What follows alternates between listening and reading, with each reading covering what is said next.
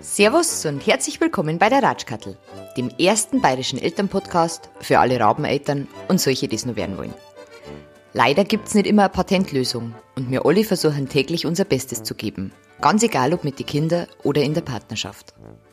Anstatt vorschnell zu urteilen, sprechen hier ungeschönt und ehrlich echte Eltern und Experten übers wahre Leben. Der Podcast ist auf alle gängigen Streamingdienste zum Herrn und lebt natürlich von der Interaktion. Also wenn es euch gefällt, abonniert's mich und lasst mir doch bitte eine gute Bewertung da. Über Nachrichten freue ich mich immer, ganz besonders wenn so lieb sind wie die von der lieben Finja, die hat mir nämlich geschrieben. Servus aus dem hohen Norden. Durch Zufall bin ich erst vor kurzem auf deinen Pod Podcast aufmerksam geworden und ich muss sagen, danke. Gerade in dieser Corona-Lethargie ist dein Podcast eine interessante Aufheiterung und ich freue mich mittlerweile schon auf die Hausarbeit, weil ich dich da meistens nebenbei höre. Danke für deine Offenheit und deine Ehrlichkeit. Ich habe selbst auch zwei Kinder und zweifle oft genug an mir. Da ist es immer schön zu hören, dass man mit seinen Problemen nicht alleine ist. Auch wenn ich nicht immer alles verstehe. Hihi. Die besten Wünsche aus Hamburg, Finja. Ja, danke. Danke, danke, danke, danke, danke, danke. So, Servus zur dritten Folge des Jahres. Äh, wir haben das erste Vierteljahr von 2021 ja bald hinter uns gelassen. Ähm, Wahnsinn, wie schnell das geht. Ich habe das Gefühl, es geht immer schneller. Und äh, nach einem Jahr Corona und unzähligen Skype-Podcast-Folgen habe ich jetzt auch geschafft, mir ein ordentliches Mikrofon zu organisieren. Ich bin oft genug darauf hingewiesen worden. Ich weiß es. Ich hoffe, es wird jetzt besser. Shame on me, aber äh, besser spät als nie, da ich mal sagen. Genau. Und ich muss auch zugeben, es hat ein bisschen was mit meiner heutigen Gästin zu tun, weil vor der wollte ich mich natürlich gar nicht lumpen lassen. Sie sitzt 600 Kilometer von mir entfernt und sie ist nicht nur Regenbogenmama, sondern sie ist selbst auch Podcasterin, also eine Kollegin quasi. Ich freue mich wahnsinnig, dass das heute klappt und ich begrüße ganz herzlich die liebe Madita vom Gay Mom Talking Podcast. Hey, hallo, schön, dass ich da sein darf. Ich freue mich. Schön, dass das, äh, dass das jetzt klappt. Gell? Jetzt, haben wir, jetzt haben wir beide äh, gute Mikrofone, jetzt hätte uns Skype fast verlassen, aber. Das ist eine andere Geschichte, aber das stimmt, ja. ja. Habt ihr auch so schönes Wetter wie wir? Ja, es ist heute kalt. Ich habe gerade ganz kurz mit meiner Tochter eine kleine Runde gedreht. Also ich glaube, da waren es 0 Grad, aber die Sonne scheint und das ist so gut fürs Gemüt und für den Lockdown und für die Familie. Ja, alles das super hier. Geht, ist bei uns ähnlich. Kalt, aber sonnig. Hauptsache Sonne. Äh, Madita, ich stelle dir ganz kurz ein bisschen vor, dass wir auch wissen, mit, mit wem wir es hier zu tun haben. Ähm, mhm. Du bist 39 mhm. Jahre alt, du lebst mit deiner Familie im Ruhrgebiet ich habe es schon gesagt, du bist äh, Regenbogenmama und seit 13 Jahren mit deiner Frau zusammen. Ihr mhm. habt, wenn man das so sagen kann, äh, insgesamt dreimal geheiratet oder mehr oder weniger. Aber das wirst nachher vielleicht selber noch ein bisschen äh, ausführen oder uns erklären, warum. Ihr habt zwei Kinder, einen vierjährigen Sohn und eine Tochter mit sieben Jahren. Und seit September 2019 kann man deinen Podcast Gay Mom Talking auf allen gängigen Streamingdiensten hören. Und du hast den Podcast gegründet, weil du äh, sagst, dass du dich selbst als Regenbogenmama äh, oder dass generell queere Familien sehr wenig präsent sind, sehr wenig hörbar sind und du wolltest der äh, queeren Community eigentlich eine Plattform geben ähm, und sie dazu ermutigen, selbst Familien zu gründen und denen einige Beispiele äh, präsentieren oder vielleicht auch Vorbilder und gleichzeitig äh, möchtest du ein bisschen Aufklärungsarbeit leisten und Vorurteile abbauen. Ich muss sagen, ich finde das eine super tolle Sache. Ich habe sehr interessante Geschichten bei dir schon gehört. Mir, mir, mir fällt da eine alleinerziehende Regenbogenmama ein, die so über ihr, ihr Leben so ein bisschen erzählt hat und da von Problemen gesprochen hatte äh, oder Problemen gesprochen hat, die äh, die man so nicht am Schirm hat. Also, oder zumindest mhm. ich nicht am Schirm gehabt habe. Und ich finde das ja wirklich äh, ganz, ganz eine tolle Plattform. Also absolute Hörempfehlung, Gay Mom Talking. Gern, gern mal reinhören. Ich finde es super, dass wir heute sprechen, weil nämlich äh, letztes Jahr war der Malte von Plötzlich Papas äh, auch schon bei mir zu Gast. Und der hat uns so ein bisschen die äh, männliche Seite der Regenbogenfamilien erzählt. Und äh, mit dir äh, kann ich dann heute die weibliche Seite so ein bisschen äh, beleuchten. Und du bist ja nicht nur Regenbogenmama, sondern du bist ja auch Expertin mit deinem Podcast. Du hast ja da schon, schon viele Geschichten gehört und bist da viel stärker drin im Thema, wenn man das so sagen kann. Und ich freue mich auf jeden Fall auf deine Geschichte. Aber bevor wir jetzt starten, gibt es ja noch die allseits beliebte Kategorie Mommy Daddy Fail des Monats. Hast du denn einen Mommy Fail für uns vorbereitet? Ja, also ich, ich habe natürlich nicht nur einen Fail, ich habe ja einen, einen ganzen Korb voller Fails, aber ich habe jetzt mal einen rausgesucht, den ich äh, gerne mit euch teilen möchte. Äh, mein Sohn, du hast es gerade schon gesagt, ist äh, vier Jahre alt und der steht im Moment total auf Lego. Also der baut wirklich auch ganz tolle Fahrzeuge und erfindet Geschichten und so. Unser ganzes Kinderzimmer ist voll mit Lego. Und dann, ich weiß tolle Bauwerke, sondern es liegt auch ganz viel von diesem Krempel einfach so auf dem Boden rum, auf dem Teppich. Und äh, ich glaube, alle Eltern, die schon mal mit, äh, mit Socken nur bestückt in so einen Legostein reingetreten sind, wissen, wie ätzend das sein oh, ja. kann. Und ja, und das war, glaube ich, letztes Wochenende. Da war meine Frau mit äh, meinem Sohn, mit unserem Sohn irgendwie unterwegs. Und ich habe dann hier die Gunst der Stunde genutzt und äh, habe sein Zimmer aufgeräumt. Also habe den Teppich von allen Lego, ja, da, da kriege ich einen anerkennenden Blick über Skype. Ja. Also habe wirklich alle entfernt, habe einmal drüber gesaugt und äh, ja, ne, fühlte mich also äh, ja richtig, richtig gut, weil endlich diese Stolperfallen da weg waren. Und als äh, mein Sohn dann von diesem kleinen Ausflug zurückkam, saß ich unten im Wohnzimmer und ich hörte nur, wie er hochging in sein Kinderzimmer. Die Tür schloss sich und ich hörte wer war das? Und dann hörte ich als nächstes das Geräusch, das man hört, wenn eine komplette Lego-Kiste ausgekippt wird. Und dann hatten wir also wirklich so dreimal so viele Lego-Steine auf dem Boden liegen wie vorher. Wie konntest das, du nur? Wie ja, konntest weißt, du? Ich, ich kann ihn ja sogar ein Stück weit verstehen. Also wir haben hier zu Hause auch so die Regel, in den Kinderzimmern dürfen die Kinder so kreativ und wild spielen, wie sie möchten. Im Rest des Hauses soll bitte das Zeug alles wieder ist schon der Platz, wo die Kinder sich auch wirklich entfalten dürfen. Aber wir haben halt auch so die Regel, mindestens einmal in der Woche muss da der Staubsauger durch, sonst ist es irgendwann eklig. Ne? Und ja. das war halt von mir ein schlechter Zeitpunkt, den ich da gewählt habe. Und das Chaos war groß, der Ärger war groß. Ja, aber egal, ne? So, das war mein Fail. Genau. Das ist, du, dann, dann schwenke ich aber mit meinem Mami-Fail um. Der fällt mir jetzt gerade äh, aufgrund deiner Geschichte ein. Ähm, als mein großer Sohn noch kleiner war. Lego ist ja bei uns auch, aber wir haben die, äh, die, die kleinen. Seid ihr auch schon bei den kleinen Legos mhm. ange, angelangt ja. oder noch die Duplo? Na, kleine Legos. Nee, nee. Die, die kleinen, die richtig wehtun am Fuß. Genau, ja. genau. Und äh, er hat es geschafft, äh, irgendwie so eine kleine Capri-Sonne in seiner Lego-Kiste auszuschütten. Also es waren alle Lego-Steine.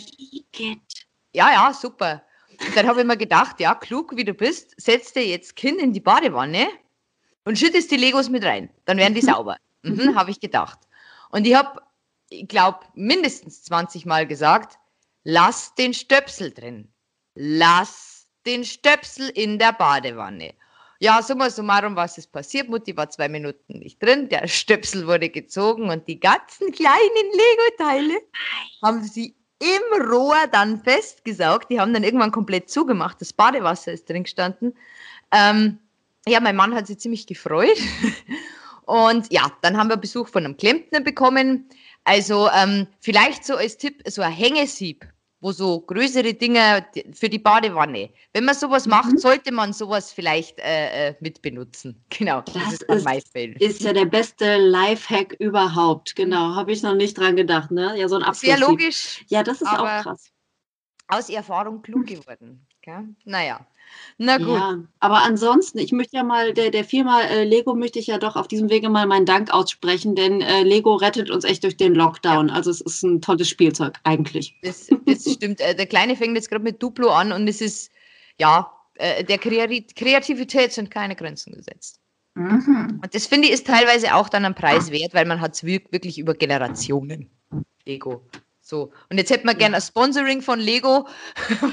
Sowas von, für beide Podcasts aber richtig. Genau. Bam. Na gut. Gut, ähm, dann starten wir mit dem Thema ein bisschen. Ich würde vielleicht vorab gerne ein paar Zahlen raushauen oder Definitionen für Menschen, die nicht so im Thema drin sind oder die sich da äh, nicht so auskennen. Ähm, ich habe gefunden, der Schwulen, äh, der Lesben- und Schwulenverband hat für 2020 folgende Zahlen veröffentlicht. Und zwar in Deutschland gab es im Jahr 2020 ungefähr 12.000 Haushalte, in denen gleichgeschlechtliche Paare mit Kindern leben. Mhm. Und äh, die Definition von Regenbogenfamilie, Regenbogenfamilien sind Familien, in denen mindestens ein Elternteil entweder gleichgeschlechtlich liebt oder transgeschlechtlich lebt. Und wenn wir jetzt von LBGTQ oder äh, queer sprechen, dieses äh, LBGTQ kommt aus dem Englischen und bedeutet oder steht für Lesbian, Gay, Bisexual, Transsexual und Queer. Und queer, äh, da habe ich eine Definition gefunden, das ist eine Sammelbezeichnung für Personen, die nicht heterosexuell sind oder deren Geschlechtsidentität nicht mit dem binären Modell von männlich, äh, dem binären Modell von männlich und weiblich entspricht. Ähm, ich muss jetzt zugeben, ich meine das auch nicht böse, aber ich verliere da mittlerweile doch teilweise den Überblick, weil es gibt mittlerweile so viele Bezeichnungen von asexuell, bisexuell, transsexuell, intersexuell, multisexuell, keine Ahnung. Hast du als äh, Profi äh, da noch einen Überblick oder kann man da einfach, äh, kann man da einfach ganz verallgemeinert sagen, dass alles, was nicht der Norm, was auch immer die Norm ist, äh, von männlich, weiblich Pärchen äh, sprechen, kann man das dann als queer bezeichnen? Äh, also erstmal, du warst sehr fleißig, das äh, ist sehr vorbildlich, toll. ähm, also vielleicht äh, füge ich dem noch ein bisschen was hinzu. Also du hast ja gerade vom LSVD, vom Lesben- und Schwulenverband Deutschland, eine Zahl genannt. Es ist natürlich immer schwierig, solche Zahlen ähm, zu nennen und auch richtig zu interpretieren, Familien sind ja irgendwo in, äh, in einem Club oder in einer Liste oder so äh, aufgeführt. Also das sind natürlich nur die Zahlen, die man ermitteln kann. Aber du hast gerade äh, eine Folge aus meinem Podcast angesprochen. Es gibt zum Beispiel auch alleinerziehende Mütter oder auch Väter, die sich selber als äh, homosexuell oder trans oder inter definieren und die aber vielleicht in einem Netzwerk drin sind und somit auch gar nicht unbedingt als Regenbogenfamilie dann mitgezählt werden. Also damit will ich sagen, die Zahl ist höchstwahrscheinlich noch um einiges größer als das, was du gerade genannt hast. Äh, die Definition war aber im Grunde richtig. Also alle Familien, in denen sich mindestens ein Elternteil selber als LGBTIQ plus definiert, du hast recht, es sind sehr viele Buchstaben, ne? Dankeschön. Äh, wird als also so eine Familie kann man als, äh, oder da, darf, sollte sich, wie sagt man das denn? So eine Familie ist eine Regenbogenfamilie. So, jetzt gibt es da wirklich eine unglaubliche Anzahl von Buchstaben und das ist schon richtig so, denn unsere Community, unsere queere Community besteht natürlich nicht nur aus einer großen Suppe, sondern es gibt da ganz viele verschiedene Untergruppen noch und es ja auch äh, Reibereien, Dis Diskurse innerhalb der Community. Und deswegen ist es schon wichtig, dass jede Person für sich selber die Möglichkeit hat, auch ein, ein Wort für die eigene Identität mhm. zu finden. Und irgendwann, hast du auch gerade gesagt, wurde dieser Überbegriff, dieser Sammelbegriff queer ähm, etabliert. Und das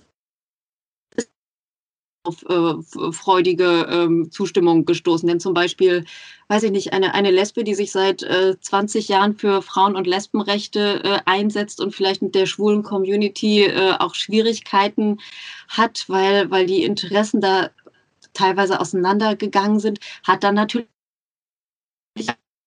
plötzlich dann in einen Topf geworfen zu werden und mit diesem äh, neueren Begriff queer dann betitelt zu werden. Ich persönlich finde den Begriff gut und gerade bei den jüngeren äh, schwulen, lesben und trans-Personen äh, ist der Begriff auch viel etablierter. Also so die Jugendlichen, die sich äh, LGBTQ zuschreiben, die werden sich meistens auch selber als queer bezeichnen. Und ich persönlich denke, dass das ein Begriff ist, der so auf lange Sicht auch dieses ganze Buchstabenkuddelmuddel ablösen kann. Ne? Aber so weit sind wir eben noch nicht und das ist auch gut so. Jeder darf sich so, so er oder sie es für richtig hält, aber das macht natürlich die, die, ähm, die Beschreibung von Regenbogenfamilien ein bisschen kompliziert für die Leute, die ähm, da noch nicht so den Zugang gefunden haben. Aber du hast es ja gerade wunderbar vorgetragen. Also ich glaube, wer da, wer da noch eine Frage zu hat, äh, kann sich natürlich immer auch gerne an mich wenden oder auf meinem Profil. Das ist, ähm, ist manchmal ein bisschen knifflig, aber wir werden ja heute auch dafür sorgen, dass ein bisschen, äh, dass das Ganze ein bisschen anschaulicher gemacht wird. Genau. Vielen Dank, vielen Dank. Du hast, äh, du hast recht. Ja, äh, hast, hast äh, schon wieder ein äh, bisschen Licht ins Dunkel gebracht. Vielen Dank. Ähm, Gerne. Bevor wir jetzt äh, zu äh, statisch werden, ähm, wir wollen ja über dich sprechen. Du bist im Ruhrgebiet aufgewachsen. Hast, hast du Geschwister eigentlich? Das habe ich jetzt gar nicht gefragt. Ich habe zwei jüngere Brüder, ja. Beide ah. heterosexuell, aber trotzdem ganz nett. okay. Ähm, ja, äh, wann, äh, es, es, es, man wächst ja auf und irgendwann interessiert man sich äh, für die Jungs oder für die Mädels. War das bei dir immer schon mhm. so oder war das bei dir immer klar, dass du Mädels, Jungs vorziehst? Äh, nein, immer nicht. Also ich, ich kenne auch durchaus Freundinnen, die mir erzählen, die wussten eigentlich schon in der Grund irgendwie nicht so interessant finden und äh, Mädchen schon sehr. Bei mir kam das eher, eher, so im Jugendalter, also so mit, mit 16 fing das an. Vorher habe ich auch äh, genauso wie meine anderen Freundinnen auch mit äh, Jungs äh, rumexperimentiert und geguckt, was da so ging. Und so mein, mein inneres und auch äußeres ähm, Coming Out hatte ich dann mit 16. Also da ähm, habe ich nochmal einen, einen kurzen Versuch gestartet. Also ich, vielleicht erkläre ich nochmal. Also inneres Coming Out ist, ist das, dass man eben für sich selber erkennt, ja, ich, ich bin und ich erkenne das auch für mich selber an. Und das äußere Coming Out ist dann eben der Schritt, dass man es der Welt erzählt, ne? Oder den Eltern, uh, das war schrecklich, oder den Lehrern lang, oder den Freunden oder was auch immer. Wie lange war das auseinander? Dein inneres und dein äußeres Coming Out? Geschätzt ein halbes Jahr. Das ist ja ein Prozess, ne? Also das, äh, also auch bis das äh, komplette äußere das dauert ja auch. Ne? Also dieses in die Welt hinaus posaunen, das machen ja die allerwenigsten äh, wirklich auf einen Schlag, sondern das ist ja Step by Step. Und damals, wir hatten ja noch kein Facebook und kein Instagram und so weiter. Vielleicht erinnerst du dich, da war das auch noch mal ein bisschen äh, schwieriger. Man musste es den Leuten tatsächlich sagen. Und das hat auch noch mal ein bisschen länger gedauert. Ja, aber so von dem selber gemerkt habe, hey, diese, diese Freundin, die ich da kenne, für die habe ich aber doch andere Gefühle als für andere Freundinnen, bis hin zu, ja, ich traue mich jetzt wirklich auch mal äh, ein anderes Mädchen zu küssen. Das war so ungefähr ein halbes Jahr, würde ich sagen. Und ab da, ja, startete meine Lesbenkarriere und äh, dann äh, startete auch mein äußeres Coming Out und ja, ist dann immer so weiter vorangeschritten. Wie ist das, wie ist das aufgenommen worden? Haben deine Eltern, haben die das geahnt? Haben die Nein. Nein. Nein. Die haben gar nichts geahnt. ähm, ja, es, es, wurde gemischt aufgenommen. Also natürlich waren meine Freundinnen und Freunde äh, da etwas zugewandter, aber auch für die war das schwieriges Thema, weil es auch äh, medial war das Thema ja überhaupt noch nicht so weit, wie es jetzt ist. Und auch jetzt, finde ich, ist es noch nicht ausreichend vertreten. Ähm, es, es, gab kaum Vorbilder so aus, äh, weiß nicht, äh, Fernsehen, Politik, Sport. Es gab fast, es gab Hella von Sinn. Ich hatte Hella von Sinn und das war auch sowas. Yay! Also, ja, also Hella ist ganz toll. Die hat für, für die Lesbenbewegung hat sie wirklich viel getan und ist unglaublich mutig gewesen, sich äh, damals in den 90ern oder wann das war, ähm, zu outen, öffentlich zu outen. Teenager-Lesbe war das total schwierig, mir so vorzustellen, okay, wenn ich jetzt wirklich lesbisch bin, weil das fühlt sich irgendwie gerade so an, bin ich dann so wie Hella von Sinn? Und das, das passte für mich nicht so äh, zusammen. Ne? Deswegen, also ich, ich freue mich, dass es inzwischen für die jungen Leute eine Vielzahl an Vorbildern gibt und man sich dann an denen orientieren kann, denen man sich auch nahe fühlt oder wo man Gemeinsamkeiten entdeckt. Das hatte ich nämlich nicht und das war schon echt knifflig wurde man dann, kann das, äh, oder war das eine Zeit, wo man vielleicht auch gar nicht ernst genommen worden ist? Ja, es war, ähm, ja, also viele äh, haben auch ähm, ne, dieses, dieses typische, äh, ja, das, das ist wahrscheinlich eine Phase, Jetzt dauert die Phase 23 Jahre. Ne? Äh, es ist schon echt lange. Ich glaube, ich weiß auch nicht, ob es noch aufhört.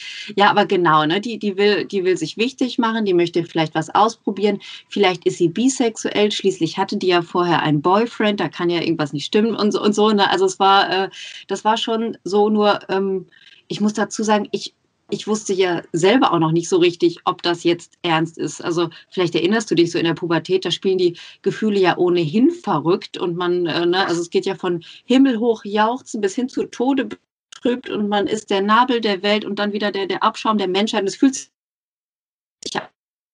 und plötzlich kommt da diese Liebe um die Ecke und fühlt sich ganz anders an als vorher. Ich musste mich ja selber erstmal ordnen und das hat ganz schön lange gedauert. Also äh, deswegen äh, diese Reaktion, dass ich da nicht so richtig ernst genommen wurde, haben mich damals nicht so sehr getroffen, denn ich wusste selber nicht, wie ernst ich mich nehmen soll in dem Moment. Aber, okay. das, aber es war definitiv so, ja.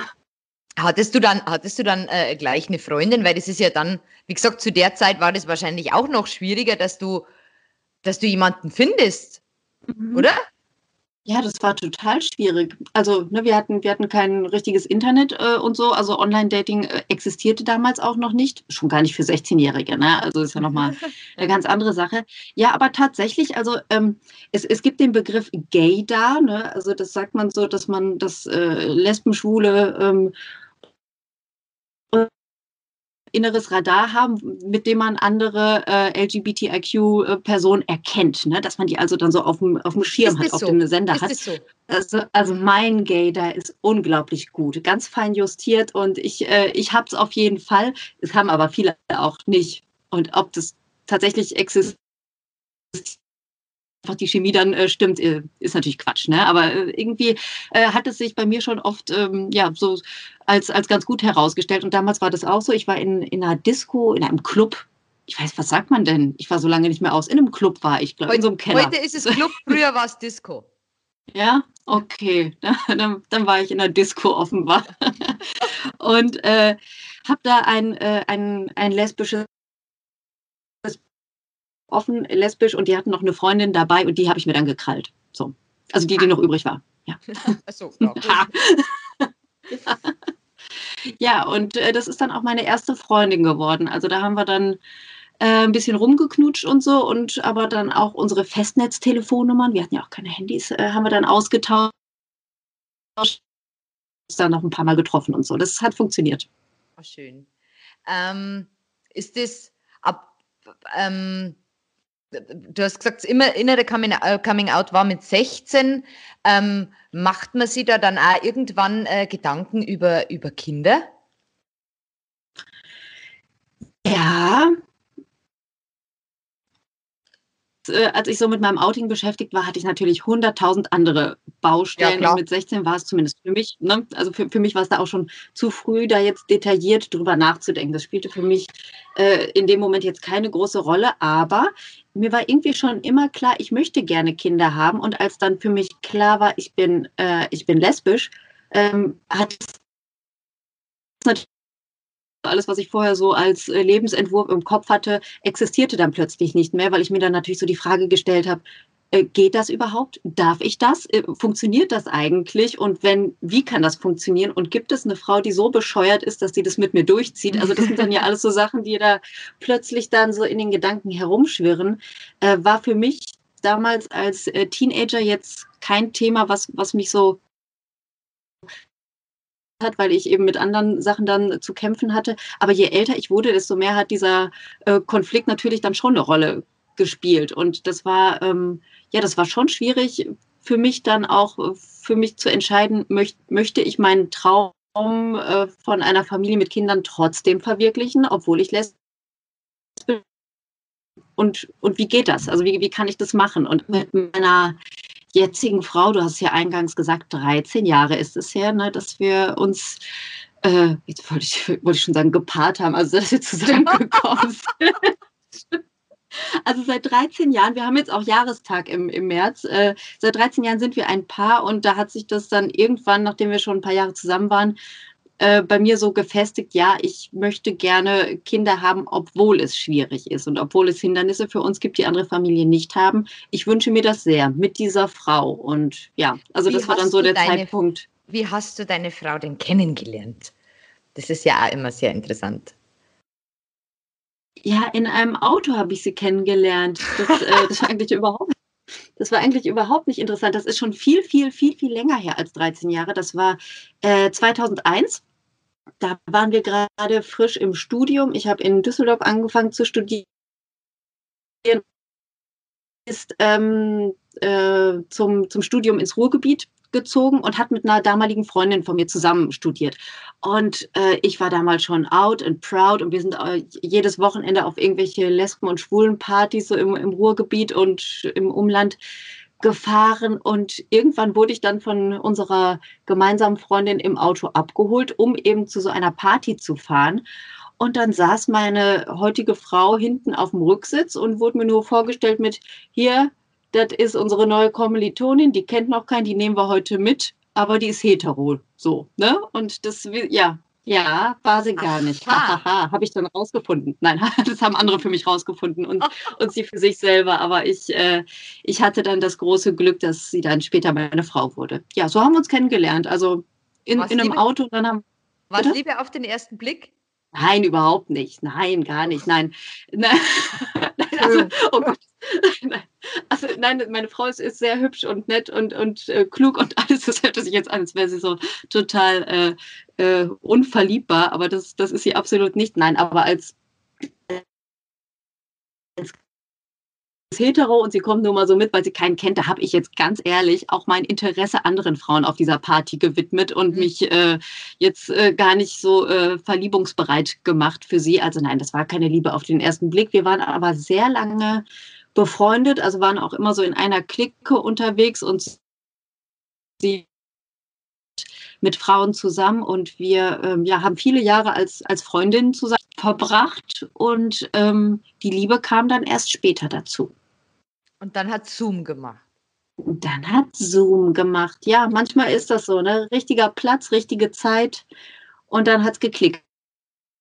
Und war für euch das Thema äh, äh, Kinder von Anfang an äh, ein Thema, als ihr dann ein Paar wurdet, oder, oder hat es äh, gedauert? Nein, also ich finde ja, also damals waren wir Mitte 20.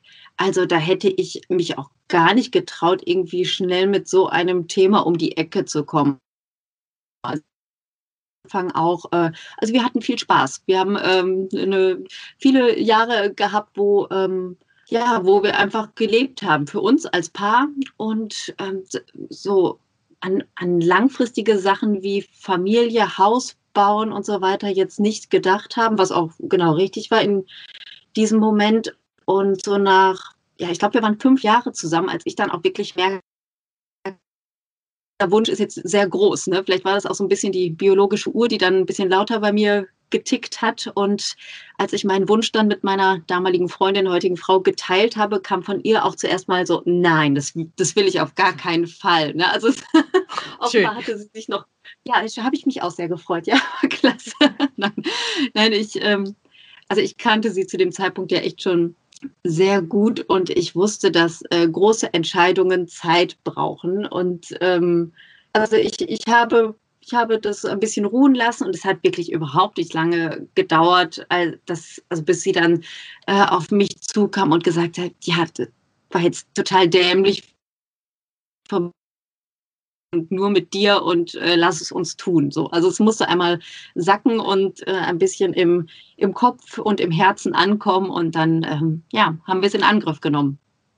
Und wie ist es dann weitergegangen? Äh, ja, dumm gefragt, wie seid ihr zu euren Kindern gekommen? Ist ja, ja, das ist ja keine dumme Frage. Das ist eigentlich sogar ziemlich kompliziert, denn äh, also als lesbisches Paar hat man ja eine Option nicht, um äh, Kinder zu kriegen, und das ist äh, Sex. Ne? Also ja. wir haben unseren Samenspender halt nicht zu Hause im Bett liegen gehabt oder auf der Couch sitzen gehabt andere Optionen, die natürlich heterosexuellen Paaren auch offen stehen, die die aber meistens nicht auf dem Schirm haben müssen. Und ähm, für uns war dann erstmal so die Frage, wie wollen wir denn Familie werden? Welche Möglichkeiten gibt es für uns? Also wir mussten erstmal wirklich ganz blöd recherchieren. Also es war wirklich Internetarbeit und ähm, die, ja, versuchen zu befragen, wie, wie sie zur Familie geworden sind. Und ähm, für uns gab es damals die die Möglichkeit, ein, ein Pflegekind aufzunehmen. Rein theoretisch kam für uns zum damaligen Zeitpunkt aber nicht in Frage. Also da wären wir einfach nicht die richtigen Eltern für gewesen, denken wir. Das ähm, haben wir relativ schnell, ähm, ja,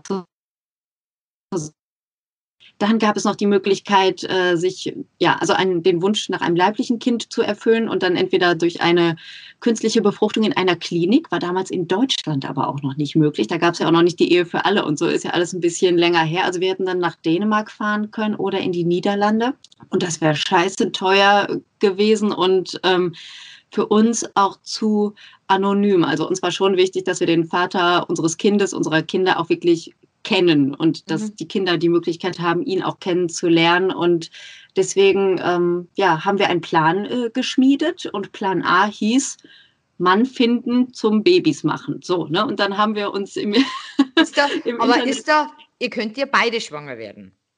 Oder ja. ist, war das bei euch klar, äh, äh, wenn, dann werde ich schwanger oder wenn, dann wirst du schwanger? Oder gibt es da Diskussion drum? Es, also es, es gibt Paare, da gibt es große Diskussionen darum, bei uns aber nicht. Also es war, ähm, es war ziemlich schnell klar, dass äh, ich die erste leibliche Mutter sein würde, einfach mhm. weil es zum damaligen Zeitpunkt beruflich besser passte. Also ich war schon viel mehr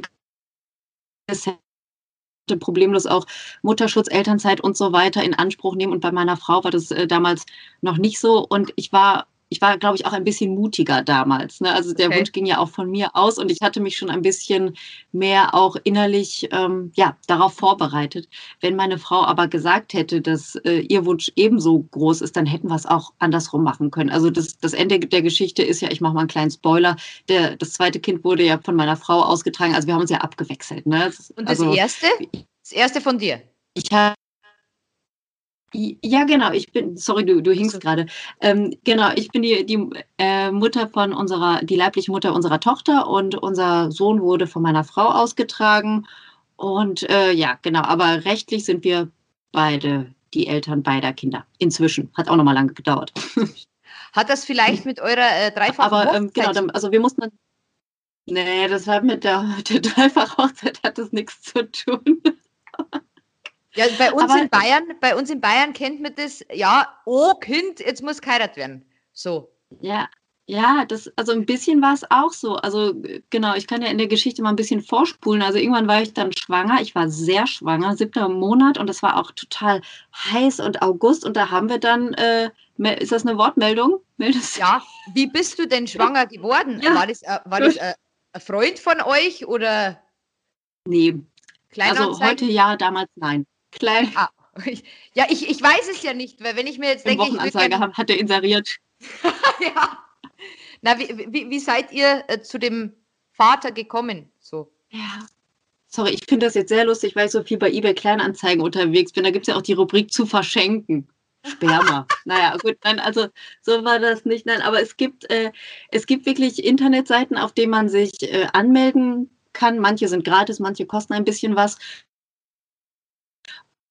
wirklich ein, eine Datenbank. Also es ist ein bisschen wie Tinder, aber eben ähm, für Männer und Frauen, die eine Familie ohne Sex, ja, du kannst auch mit Sex, also da, da kannst, oh. aber es ist kein, es, nein, es ist, es ist aber ähm, keine, ähm, es ist kein Sexforum, das, äh, das war jetzt Quatsch, aber es gibt, okay. es gibt halt auch äh, heterosexuelle Frauen, die dort auf äh, freundschaftlicher Basis den, den Vater des Kindes suchen und für die ist Sex jetzt nicht ausgeschlossen. Ah, so okay. für uns war es das aber natürlich schon. Und für die allermeisten sind, äh, war Sex auch kein Thema. Also die allermeisten Paare, die ähm, dort gesucht haben, waren lesbische Paare, die eben einen Samenspender gesucht haben. Und ähm, ja, wir haben dann ähm, mit ein paar Männern geschrieben, haben auch drei Männer getroffen und kennengelernt. Und unter diesen drei gleichzeitig getroffen. Das werde ich öfter gefragt. Also wir haben die jetzt nicht gleichzeitig antanzen lassen, sondern wir haben die natürlich alle separat äh, in einem Café getroffen und äh, kennengelernt und ein paar ja auch so grundlegende Sachen äh, abgesteckt, ne, wie, wie sich die einzelnen Parteien das dann vorstellen, wie das rechtlich funktioniert, wie ähm, ja, wie es nach der Geburt laufen könnte und so weiter und so fort. Und unter diesen drei Männern war eben auch der ja heutige also dann über diese Plattform kennengelernt. Und ja, der war uns einfach direkt sympathisch und so das, was, was er sich vorgestellt hat, deckte sich sehr gut mit dem, was meine Frau und ich uns vorgestellt haben. Und dann haben wir es gewagt. Wir haben dann ähm, uns von ihm, ähm, tja, wie Geschenk machen lassen, was dann nachher ein sehr großes Geschenk wurde. Also er, er hat dann also eine, seine äh, Spende abgegeben und wir haben dann uns mit der sogenannten Bechermethode äh, befruchtet und geschwängert. Und es hat sehr gut geklappt. Das hat beim ersten Mal äh, reibungslos, zack, schwanger zu sagen, weil ich weiß, wie, wie viele Menschen, auch äh, Heteropaare, da wirklich total lange große Probleme mit haben. Es hat bei uns beiden zum, beim ersten Mal geklappt, ja. Super. Okay, und wie ist, hm. äh, wie's, äh, ja, war der bei der Geburt dabei? Wahrscheinlich nicht. Nein, bei der Geburt war er nicht dabei. Wir haben zu ihm einen äh, sehr guten Kontakt, äh, aber eher so, also ganz viel per E-Mail, ne? also dass wir auch Fotos schicken und mhm. von den Kindern erzählen und er von sich erzählt und ab und zu treffen wir uns auch halt total eingeschlafen leider, ne? also da war das natürlich super schwierig. Wir haben schon so geguckt, dass wir jedes halbe, dreiviertel Jahr irgendwie ein Treffen organisieren, dass die Kinder ihn regelmäßig sehen und mit ihm quatschen können und wir wollten den Kontakt natürlich auch halten, aber ansonsten spielt er bei uns jetzt keine, keine Vaterrolle. Also er gehört nicht wirklich zur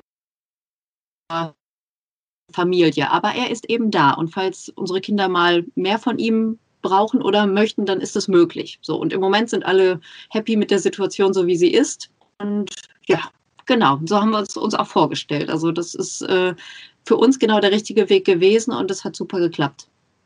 Aber der, ähm, das war von deiner Tochter, der Papa. Oder ist das zweimal derselbe? Ja, genau.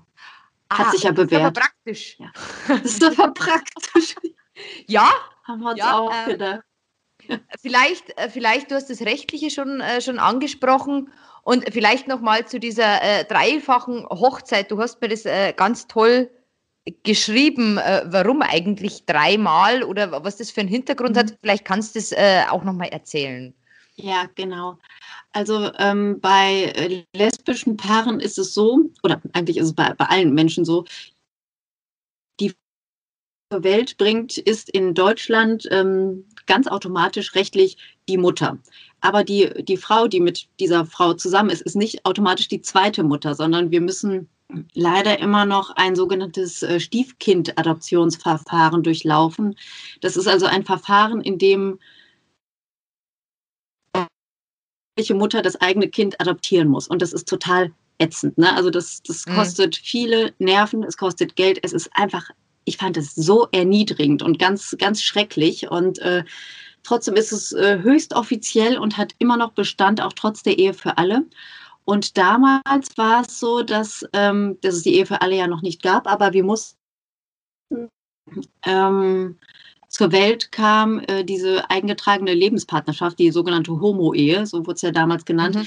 mussten wir also eingehen, um überhaupt das Verfahren der Stiefkindadoption antreten zu dürfen. Und das war uns halt total wichtig, dass wir beide äh, auch rechtlich die Eltern unserer Tochter sind. Also das stand für uns auch außer Frage, dass, äh, ne, dass unser Kind eben abgesichert ist, war Priorität. Und deswegen haben wir, als ich dann hochschwanger war, ähm, ja, wir haben ja nicht geheiratet. Das war ja diese Lebenspartnerschaft. Ne? Also die Abkürzung ist ELP, eingetragene Lebenspartnerschaft. Und wir sagen immer, wir haben geelbt. So, weil es auch gar kein Verb dafür gibt. Ne? Das, also wir sind die eingetragene Lebenspartnerschaft eingegangen, beziehungsweise wir haben geelbt und haben uns äh, auch unsere Ringe angesteckt. Und das ist auch der Tag, den wir heute so als Hochzeitstag feiern, auch wenn er es eigentlich ja gar nicht war. Ne? Denn es gab eben keine, keine Ehe damals für gleichgeschlechtliche Paare. Ja. Hm? Die, äh, der Nachnamen von euren Kindern, ist es das so, dass das Kind automatisch den Namen der Mutter trägt, die es ausgetragen hat? Weißt du, was ich meine? Ja. Ne. Ähm, also ja, äh, in, in, in unserem Fall sowieso, weil wir da ja schon denselben Nachnamen hatten. Ansonsten wäre es, äh, genau, ansonsten hätte dann meine Tochter meinen Nachnamen bekommen, denn ich war ja auf dem Papier alleinerziehend. Also es Wahnsinn. gab, es gab. Wahnsinn. Ja, also das, ich war sowieso alleinerziehend, obwohl ich ja schon in einer eingetragenen Lebenspartnerschaft lebte. Aber ähm, ja, auf der Geburtsurkunde stand eben mein Name beim Namen der Mutter stand unbekannt. Das haben wir so eintragen. Und äh, ja, damals hatten meine Frau und ich aber auch schon denselben Nachnamen. Das war übrigens auch total wichtig für uns, dass wir auch als Familie ja erkennbar sind schon anhand des mhm. Nachnamens. Denn also obwohl wir denselben Nachnamen tragen, alle gibt es immer wieder Missverständnisse, wer zu wem gehört und wer jetzt diese andere Frau ist, ob das eine Freundin ist oder eine Cousine. Also immer wieder schwierig zu erklären, aber zumindest haben wir da so ein bisschen, ja, ein bisschen mehr Sichtbarkeit durch den Nachnamen. Ja, genau. Und ähm, ja, zwei, ähm, 2017 wurde dann ja beschlossen, dass es die Ehe für alle geben sollte. Yippie, da war auch gerade unser auch auf der Welt.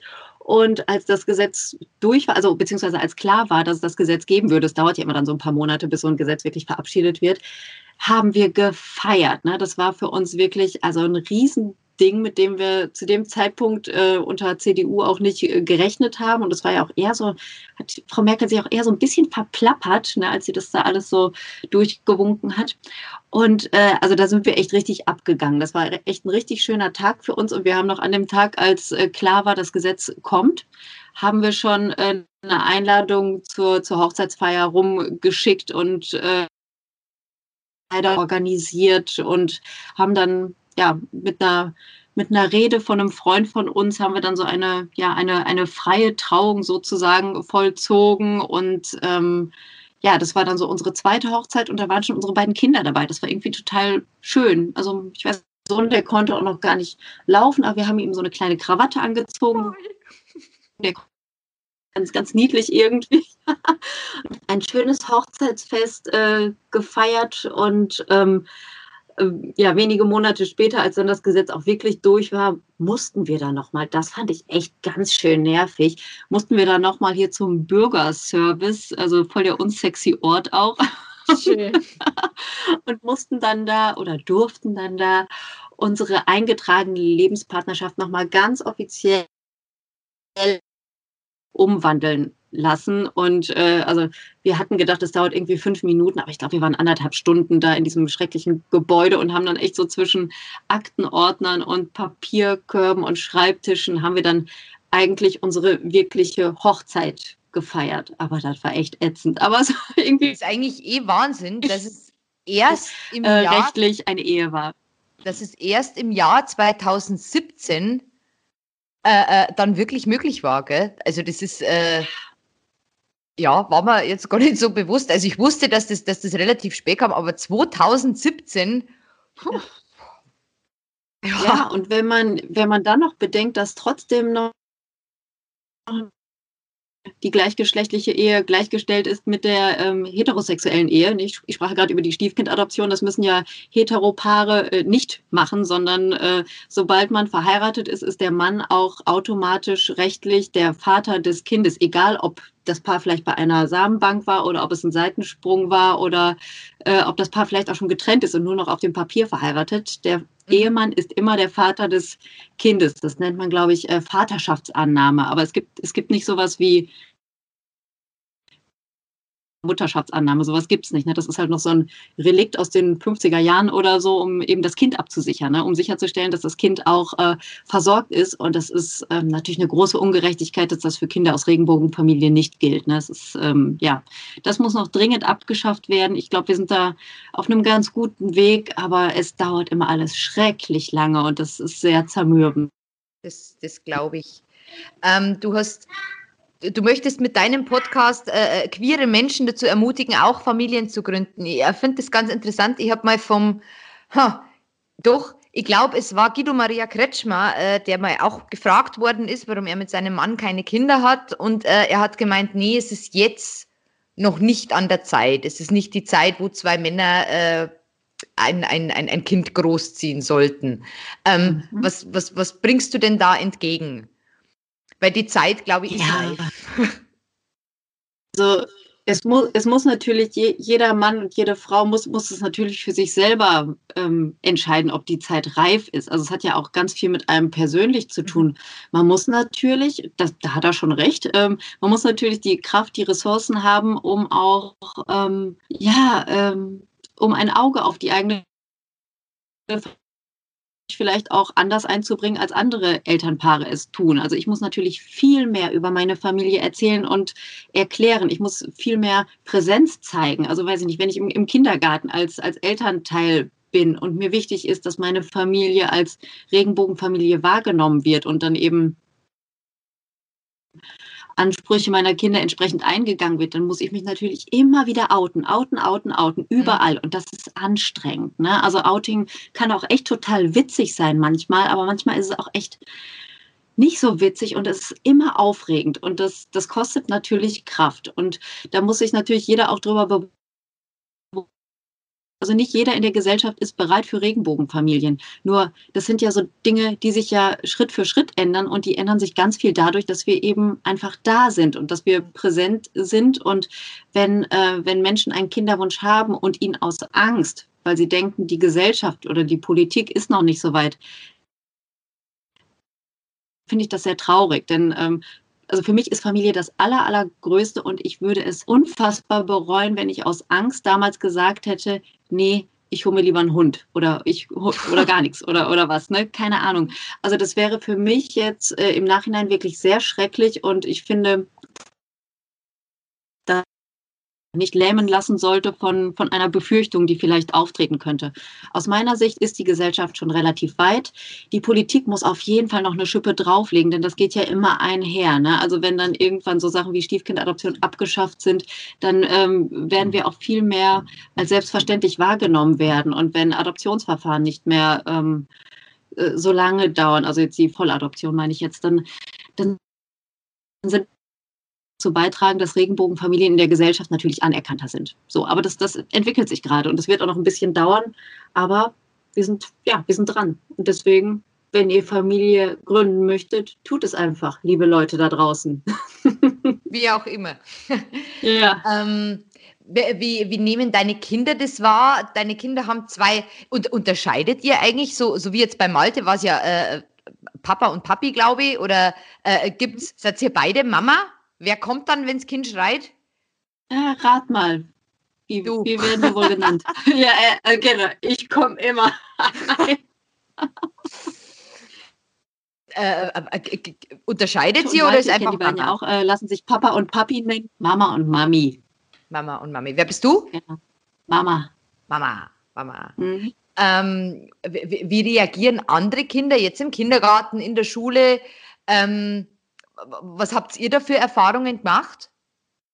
Gute Erfahrungen. Kinder sind klasse, Erwachsene sind blöd. Also Kinder sind äh, total äh, unvoreingenommen. Gerade so im Kindergartenalter spielt es wirklich überhaupt keine Rolle. Also natürlich äh, wurden meine Kinder oder auch ich ähm, schon von anderen Kindern gefragt, ähm, wo ist denn der Papa und hä, wieso jetzt noch eine Mama? Da war doch gestern eine andere und so weiter. Also solche Fragen kommen. Und dann erkläre ich das den Kindern und dann sagen die, ach, Okay, cool. Okay. So, also das, oder, oder egal so, ne? Weil es, es spielt wirklich gar keine Rolle. Ähm, je älter die Kinder werden, desto mehr haben die Kinder natürlich schon so ein, so ein Bild von äh, klassischer Familie und davon, was, was die Norm ist und was vielleicht von der Norm abweicht. Und da werden die Nachfragen schon mal ein bisschen kritischer, da wird auch schon mal ein bisschen gekichert. Ne? So, wenn es so Schulkinder sind, dann geht ja. es so langsam los. Ähm, meine Erfahrung ist, wenn man äh, den Kindern das erklärt und mit offen und kein großes äh, Ding draus macht, ähm, dann ist es auch kein großes Ding. Aber natürlich können Kinder auch fies sein und es wird bestimmt mal im Leben meiner Kinder äh, passieren, dass irgendwann mal ein, ein, ein fieses Kind auch was Fieses über unsere Familie sagt. Aber das, ähm, das ist dann nun mal so. Dafür stark machen. Und nur weil, weil es irgendwo da draußen ein paar Bullies äh, gibt, heißt es ja nicht, dass, äh, dass wir vor irgendwas jetzt Angst haben müssen oder so. Ne? Also wenn ein Kind ein anderes Kind hänseln möchte oder ärgern möchte, findet es immer einen Grund. Und meine Kinder bieten natürlich Angriffsfläche auf dem Bereich Familie. Ne? Und mhm. das ist leider so. Aber gut. Okay. Ähm, jetzt muss ich, ich muss jetzt äh, ganz äh, äh schubladenmäßig dumm nachfragen.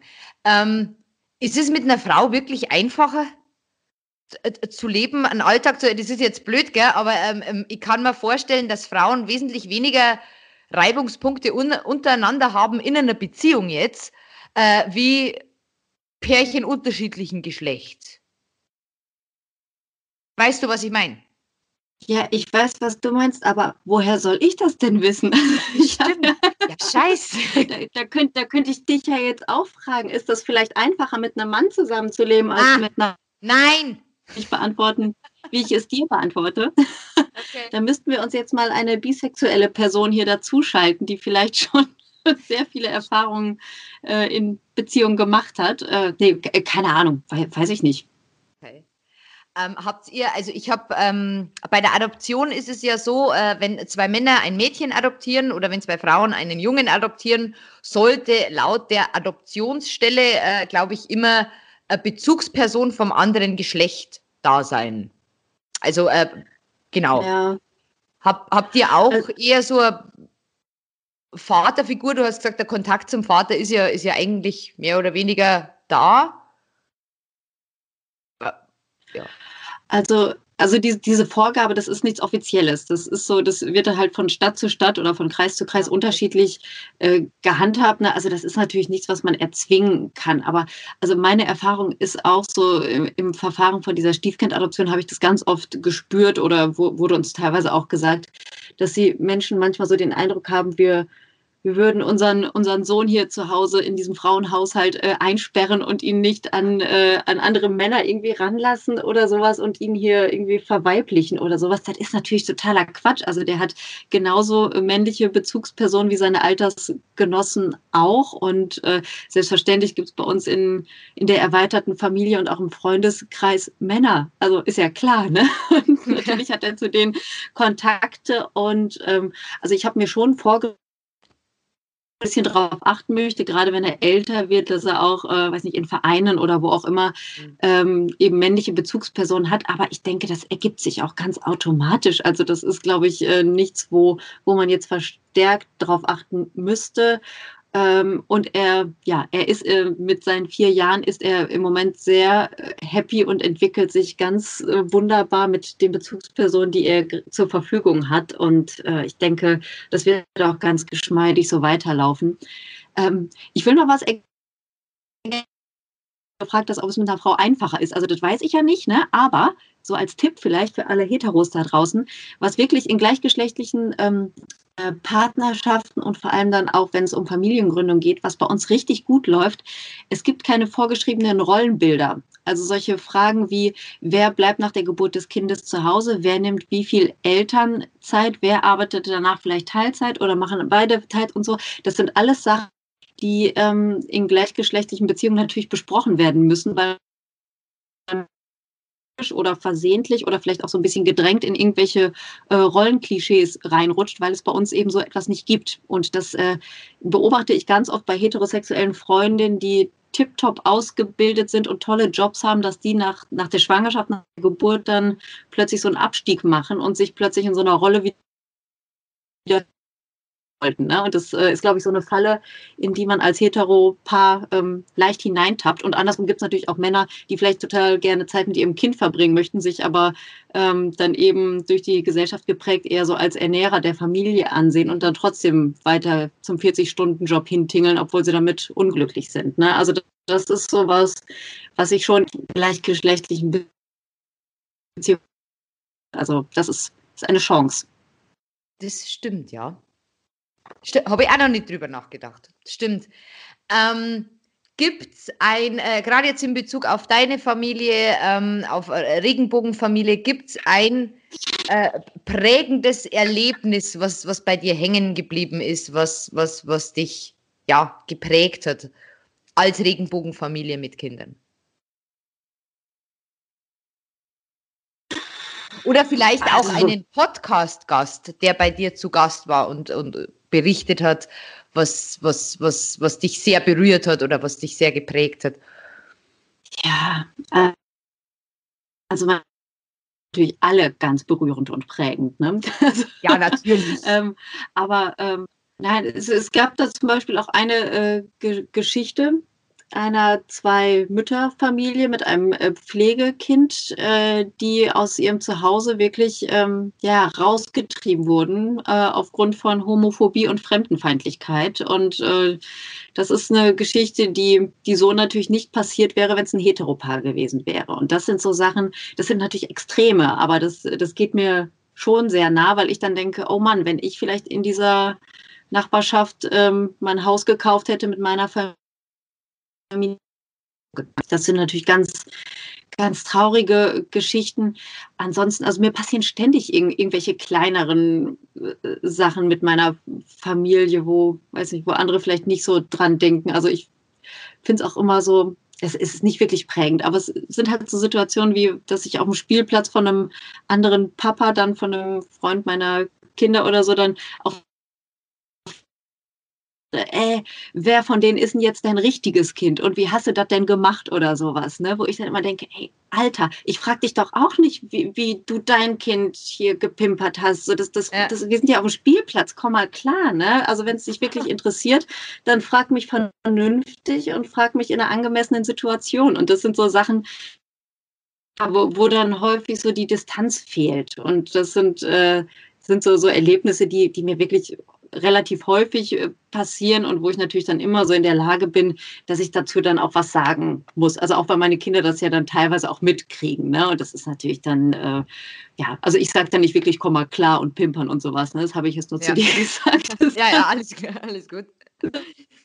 natürlich kindgerecht, denn wir sind ja jetzt hier nicht auf dem Spielplatz.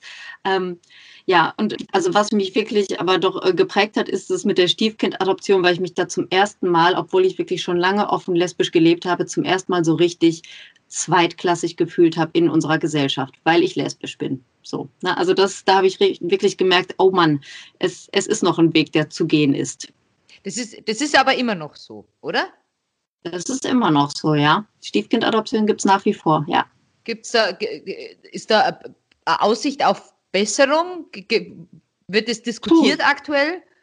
Es gibt, es gab auch vor kurzem eine Aussicht auf Verschlechterung. Also es schön sollte sogar noch, ja schön, ja es sollte noch das sogenannte Adoption äh, werden, mit dem ähm, ja zwei Mütterfamilien dann auch noch äh, einen längeren Prozess hätten durchlaufen müssen. Das ist zum Glück dann äh, zuerst vertagt und dann verändert worden. Aber es sind eben immer so ähm, ja, so, so Entwürfe und Überlegungen, wo, wo ich ganz klar merke oder wo die ganze Community merkt, okay, Regenbogen Feld Familie überhaupt nicht richtig mitbedacht. Ne? Also das war halt so ein, ein Vorschlag, der für, äh, für gewisse Familien wahrscheinlich total hilfreich ist, aber niemand denkt daran, dass dann eben auch Familien betroffen sind, für die es eine totale Qual ist. Und das, äh, mhm. das ist sehr anstrengend, dass man da jedes Mal auf die Barrikaden gehen muss. Aktuell wird das Thema diskutiert. Äh, wie ich gerade schon sagte, sowas dauert immer total lange, bis es da wirklich Entscheidungen äh, gibt. Aber äh, im Moment klagt gerade eine tapfere Familie vor Gericht und ist, ich glaube, zur zweiten Verhandlung waren die jetzt schon, das weiß ich jetzt nicht ganz genau.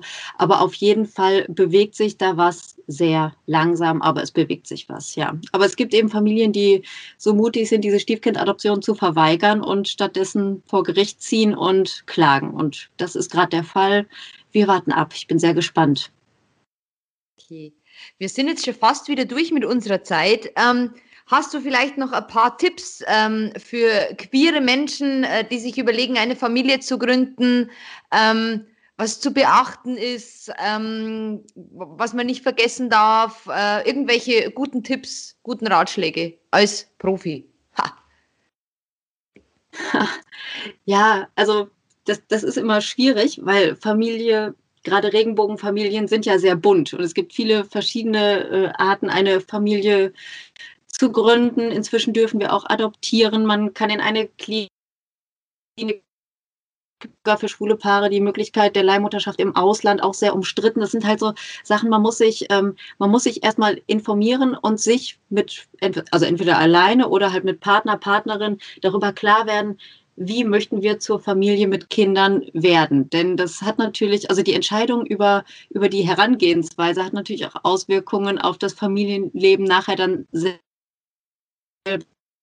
das Paar oder die Einzelperson dann einen Weg ähm, ja, gefunden hat, der, der passt, ist mein Ratschlag einfach, habt keine Angst. Also lasst euch nicht beeinflussen. Es gibt immer irgendwelche Menschen, egal ob irgendwie Eltern oder Freunde oder ähm, andere Menschen, die Angst, die selber Angst haben, die ähm, euch da vielleicht zureden werden und sagen werden, äh, das, das könnt ihr nicht machen, die Gesellschaft ist noch nicht so weit, lasst es lieber. Lasst euch davon nicht abhalten. Wenn euer Wunsch groß ist und wenn ihr denkt, ihr könnt tiptop Eltern sein, also seid mutig. Es ist, ist manchmal ist es ganz einfach, zur Familie zu werden und äh, traut euch das einfach zu. Und ja, lebt die Liebe. Familie ist bunt, Liebe ist bunt. Tut es einfach. Sehr, sehr schön. Das waren sehr schöne Worte zum Abschluss. Ähm, Madita, vielen, vielen Dank für deine Zeit. Danke, dass du uns äh, ein bisschen mitgenommen hast und da äh, wahrscheinlich die ein oder anderen Vorurteile doch abbauen konntest und uns auf Sachen aufmerksam gemacht hast, äh, die vielen Menschen so gar nicht bewusst sind. Vielen, vielen Dank. Sehr gerne. Ich wünsche dir alles Gute mit deinem Podcast Gay Mom Talking. Auf jeden Fall mal reinhören. Dankeschön.